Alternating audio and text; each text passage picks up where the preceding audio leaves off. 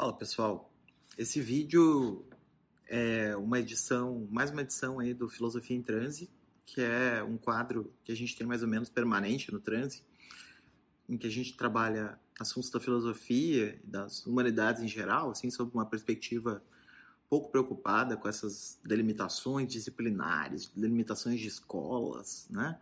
Tenta, na verdade, conectar coisas aí que podem se conectar e ele não foi feito da mesma maneira que o curso sobre Stigler, né? Que foi um, uma elaboração mais sistemática que eu, que eu desenvolvi é, para realmente apresentar o, as ideias do autor. Uh, mas simplesmente eu recortei o pedaço de uma aula que eu trabalhei Yuki Rui, né? Retirando uh, assim elementos muito particulares da aula uh, e deixando ela, digamos assim, no, na nervura central do argumento. Eu já li alguns trabalhos do Yuki, mas uh, particularmente gostei, o que é o meu favorito é esse trabalho em torno da tecnologia na China, uh, Question Concerning Technology in China, uh, em que ele esboça, então, pela primeira vez, ou enfim, pelo menos pela primeira vez que eu saiba, o conceito de cosmotécnica, que vai acabar se tornando, a meu ver, assim, o conceito mais uh, central, ou pelo menos assim mais inovador que ele coloca eh, tornando quase que uma marca registrada do pensamento dele essa questão. Essa não é uma apresentação exaustiva do livro, né? na verdade, são alguns recortes que eu fiz em relação a alguns aspectos do livro que eu achei interessantes. Uh, recortes também muito situados na minha própria forma de receber o livro e que deixam muitas coisas que o livro falou, como a própria discussão que ele faz uh, em torno de Heidegger, uh, e da recepção do pensamento de Heidegger no âmbito do, do pensamento japonês, que tem né, problemas políticos graves, né, mais explicitamente, falando de forma bem clara, ressonâncias nazistas, né, assim como a gente sabe que Heidegger ocupou um certo papel na Alemanha nazista, também a recepção do seu pensamento no Japão, considerando a figura do eixo, né, eh, não, não deixou de ter essa reverberação. Então, uh, são vários elementos né, que o livro traz, há um detalhamento de todas as fases do pensamento chinês que eu acabei não trabalhando, porque, enfim, a ideia mais, a rigor, é, é de pensar a questão da cosmotécnica. Então, em face disso, eu vou, vou aproveitar esse material para apresentar esse conceito de cosmotécnica que Yuki Rui vem trabalhando de uma forma que espero que seja possa, possa ser acessível para mais pessoas.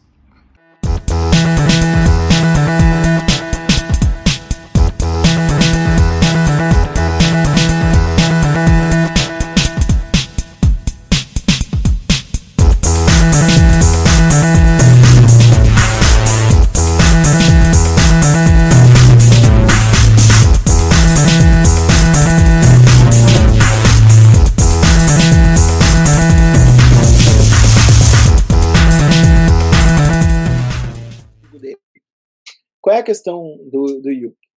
É, a gente tem duas áreas que nem sempre conversam. Uma área é a área que estuda tecnologia e a outra área é a área que estuda cultura. Né? São duas áreas que muitas vezes trabalham em paralelismo.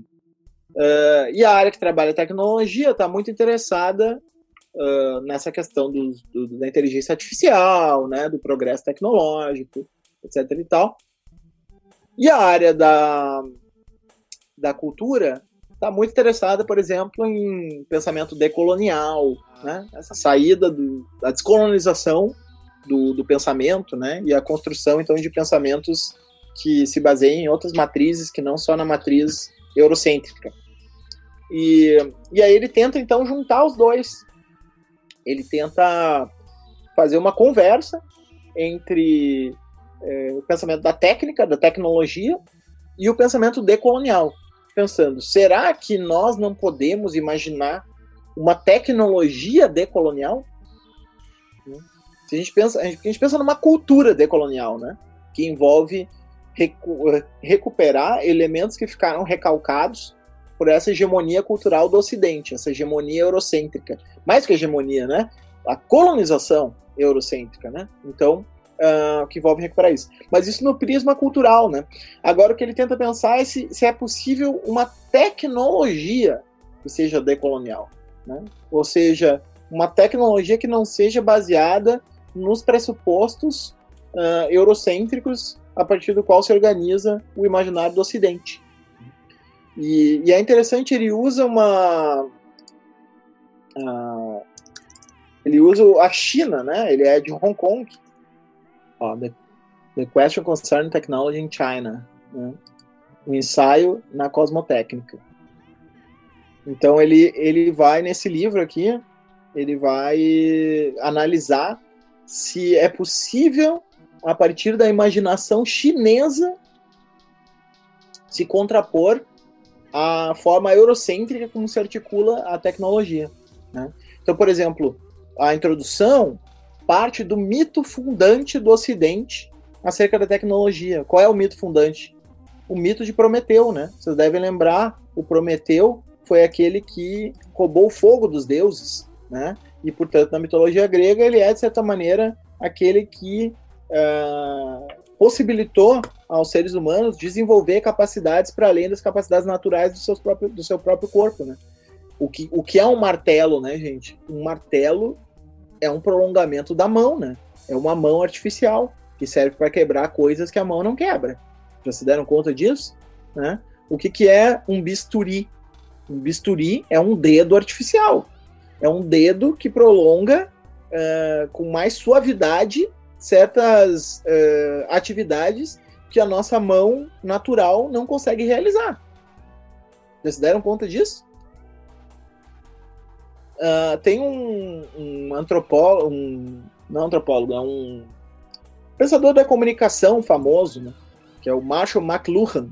Até nos, nos filmes do Woody Allen ele era citado muito nos anos 80 e tal, porque ele estava muito Marshall na moda. McLuhan deals with it in terms of it being a, a high a, high intensity, you understand? A hot medium. What I wouldn't give for a uh, large sock with horse manure in it. Which uses essentially what do you do when you get stuck or, on a movie line with a guy like this behind you? Wait a minute, why can't it's I give my maddening. opinion? It's a free country. He, he, he can give you. Do you have yeah. to give it so loud? I mean, aren't you ashamed to pontificate like that? And, and the funny part of it is, Marshall McLuhan, you don't know anything about Marshall oh, McLuhan's oh, really? work. Really? Really? I happen to teach a class at Columbia called TV, Media, and Culture. So I think that my insights into Mr. McLuhan, well, have a great deal of validity. Oh, do you? Yeah. Well, that's funny because I happen to have Mr. McLuhan right here. So, so, yeah, just let me, let me, let me, come over here a second. Oh, Tell I heard, him. I heard what you were saying. You, you know nothing of my work. You mean my whole fallacy is wrong. How you ever got to teach a course in anything is totally amazing. Boy, if life were only like this.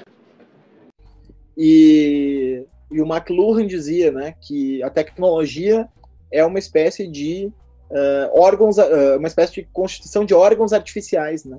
Uh, órgãos ou órgãos exossomáticos, né? Isto é, órgãos fora do corpo. Né?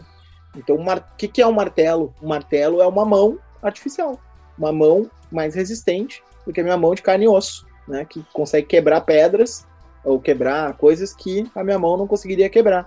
Né? O que, que é um óculos. Um óculos é, é uma, uma prótese externa ao meu próprio rosto que possibilita que eu enxergue coisas que eu não conseguiria enxergar com o meu olho nu. Né? Então, uh, o, o, o, a tecnologia é uma extensão do corpo, né? uma extensão do corpo humano. E o que, e o que possibilita na mitologia grega isso foi o fato de que o Prometeu roubou o fogo dos deuses. Né? O fogo fica representado como o símbolo da técnica, porque o fogo ele é ele é aquilo que, que, que faz a passagem da natureza para artificialidade, né, para a cultura, né? Por exemplo, o cozimento dos alimentos, né? A diferença entre um alimento cozido e um alimento cru. O alimento cru está em natura, né? O alimento cozido ele passou pelo fogo, entende? Então o fogo ele é essa travessia que nos permite uh, sair da condição natural. Nenhum animal cozinha seu alimento. Nenhum outro animal cozinha seu alimento, né? Nenhum outro animal assa seu, seu alimento. Então, é, é essa passagem pelo fogo que faz com que uh, o ser humano seja uh, tenha para si a tecnologia, né? Daí a importância do Prometeu. E aí ele vai vai colocando aqui o, a questão da modernidade, né? Da, da, da do, do, papel da técnica na modernidade, que a gente já viu, né? Para o Francis Bacon e, e outros uh, que iniciaram o pensamento tecnológico na modernidade. O, a, ciência, a ciência ao lado da técnica iria permitir ao ser humano o comando da natureza. Né? Então a natureza é um estoque de recursos que serve para garantir a felicidade humana. O ser humano é o senhor da natureza e ele governa a natureza por meio da ciência, que dá para ele o conhecimento acerca da natureza, e da técnica, que permite manipular essa natureza a seu favor. Né? Então, esse é, o, esse é o projeto moderno de tecnologia, né? do qual a, a, o, o imaginário futurista, aceleracionista, não se desvinculou, ao contrário, né? é um prolongamento disso. É o homem senhor até da própria morte, no caso do, do, do, do aceleracionismo. Né? Então, uh, e aí, em seguida, né, depois de ele apresentar então essa ideia monolítica né, da, de tecnologia, ele vai então analisar o, toda a trajetória do pensamento tecnológico na China. Né? E aí então ele vai passar pela longa tradição chinesa, né, que é uma tradição mais antiga do que a tradição do Ocidente, né, gente? A civilização chinesa ela tem mais, ela, ela tem uma história mais longa do que a nossa, a nossa história do, do Ocidente. E, e aí ele vai então analisar as variações e tal, sobretudo a partir do confucionismo.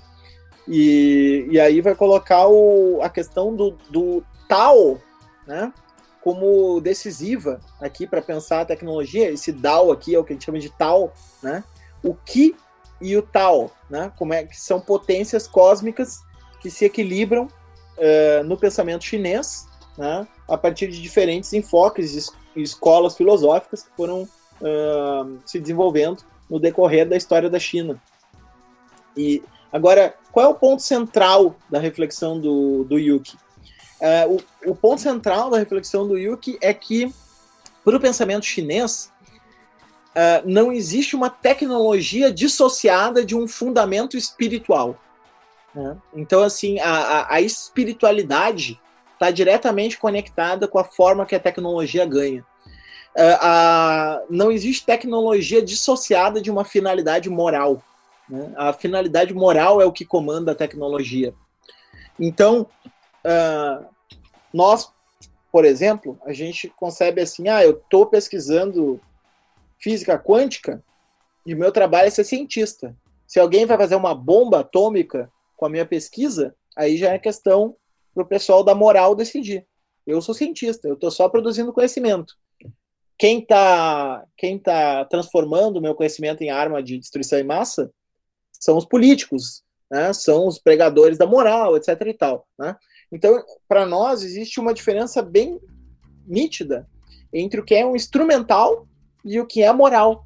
A gente separa as duas coisas. Né? Inclusive, é, um texto muito importante do século XX, chamado Dialética do Esclarecimento, né, do Adorno e Horkheimer, trabalhava isso, né? Ele dizia o projeto moderno da razão se dissociou dos seus fins éticos e se transformou numa busca cega por tecnologia, de uma tal maneira que é, a, a razão que nós acreditávamos que nos libertaria fabricou os campos de concentração e as armas de destruição em massa, porque ela se dissociou de qualquer fundamento ético. E o que o Yuki Hui quer mostrar ali é que para o pensamento chinês não existe uh, a dissociação entre ética ou moral e técnica. Né? As duas coisas estão diretamente conectadas. Essa relação entre tal e que, né, que é entre o princípio do virtual ou do espiritual e o princípio do material ou da, da coisa, uh, ela sempre se estabelece uh, a partir de uma forma ética. Né? E ética entendido como uma forma de se colocar no mundo. Né? E, uh, a partir de valores e não uh, simplesmente de uma eficiência, né? Você disse assim, ó, ah, eu sou um engenheiro muito bom, fabriquei as câmeras de gás, funcionava maravilhosamente, matou todo mundo, né? Do ponto de vista técnico nosso, né, eh, do Ocidente, é, tá certa a afirmação, tá correta, porque porque a gente separa a eficiência da, da obra tecnológica dos, das suas finalidades morais. Então a gente consegue entender que, de fato, aquele engenheiro, ele, do ponto de vista técnico, ele conseguiu produzir uma, uma, uma obra tecnológica, né? Que chegou ao fim a que ela se propunha de uma forma eficiente. Só que o fim era matar pessoas. Né? Então, uh, os chineses não fazem, ou não faziam, pelo menos, né? Porque ele tem toda uma crítica à China atual, né? Ele meio que coloca que a China teria que se reorganizar enquanto potência mundial, né? Uh, para se descolonizar desse imaginário ocidental, que para ele também estaria contaminando a China, né? Uh, e, e re, refazer né, esse vínculo que já está no confucionismo, que já está na tradição tecnológica chinesa, entre tecnologia e moral, tecnologia e ética. Ah, qual é o princípio básico do, do pensamento chinês? O princípio básico é assim, ó, uma intervenção técnica é tanto mais, tanto mais eficaz quanto menos intervenção ela produz no mundo. Quanto menos desequilíbrio ela produz no mundo, maior é a, a, a, a eficácia dessa tecnologia. Então, ele dá o exemplo de um, enfim, espero que ninguém vegano se sinta uh, chateado por esse exemplo, mas enfim, é um exemplo lá da, do pensamento chinês, né, antigo, que é o, o exemplo do açougueiro, né? Ele dizia assim, uh, tem maus açougueiros, que são aqueles que são sempre afiar a faca quando cortam, e tem bons açougueiros, que são aqueles que afiam a faca poucas vezes porque sabem onde cortar a carne. E tem os açougueiros que, que conhecem o tal. Os, os, os açougueiros que conhecem o tal, eles sabem cortar a carne exatamente nas suas curvas uh, naturais e por isso eles nunca precisam afiar a faca. Porque a faca nunca se desafia, porque ele sabe exatamente quais são as dobras do real que, que existem na carne. Né? Então é, é, é esse exemplo que ele dá para demonstrar o que, que é uma técnica eficaz. Uma técnica eficaz é aquela que sabe cortar a carne exatamente onde é, se passam as curvas, né? De uma tal maneira que nunca precisa enfiar a faca. Né? É, porque ele conhece o tal da carne, né? Que, são esse, que é esse aspecto uh, mais espiritual, né? Onde estão essas, essas curvas. Não é, não é nesse sentido de controlar nada. É no sentido muito. Até o contrário. É no sentido de deixar as coisas fluir, né? Eu acho que é isso que, que até é o, é o elemento do taoísmo que ele quer trazer de volta, né? Deixar que o mundo se autorregule, né? E não o ser humano comandar o mundo, né? Entender que a man melhor maneira que a gente tem de, de interferir é interferindo o mínimo possível nas coisas, né? Uh, então, como que a gente consegue tirar a máxima vantagem com a mínima intervenção, né? É, é, é como se fosse assim, tu tá, tu tá fazendo um grupo de trabalho e tu tá supervisionando, como que tu consegue fazer intervenções cirúrgicas, né? Como se fosse cirurgia, né? Intervenções cirúrgicas de uma tal maneira que o fluxo do grupo de trabalho continue fluindo com a mínima intervenção tua, né? É, é, esse seria o princípio chinês da, da eficácia, né?